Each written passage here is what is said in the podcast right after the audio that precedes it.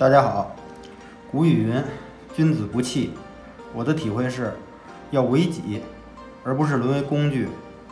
所以，我们深陷强迫、社恐、焦虑、抑郁的朋友，也要沉浸下来，深刻的思考了：困扰我们的究竟是什么？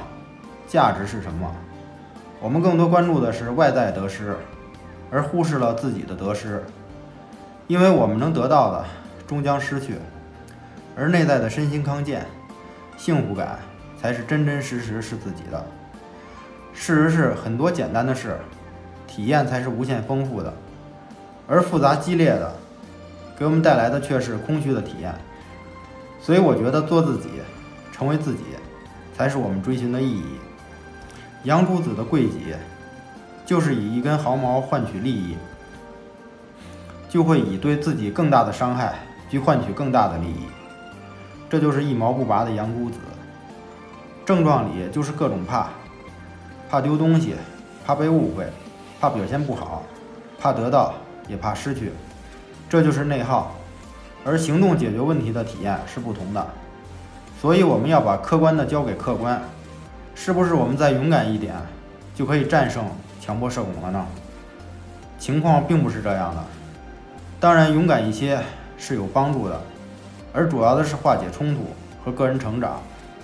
症状里的冲突是大量的、错综复杂的，也是难以理解的。那么，怎样勇敢化解冲突、个人成长？这也同样需要大量的复杂的工作，情绪的、认知的、思维方式、行为方式的调整。我发现，有的人在忙碌时，症状会有所缓解，而又有些人会在假期休息时减轻。不知道你的情况是怎样的？我想这说明忙于事情时会转移注意力，也就是暂时的忘记；而休息时减少了压力，轻松的状态减轻了焦虑。所以我想说的是，我们一定要有自己的事、自己的专业、兴趣，以至于理想梦想。因为人的精力是有限的，不在这里就在那里了，沉浸在自己的兴趣世界里。是那种淡淡的快乐，而我们极力排斥的症状，事实上是自己。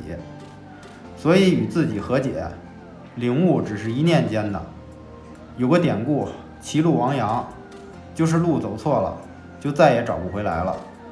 这也是郑老师所说的弯路。有太多的人走了太多的弯路，各种各样的弯路。我们几时能真正的做回自己，也就是真正走在正确的道路了。只是这条路是窄的，走的人也少。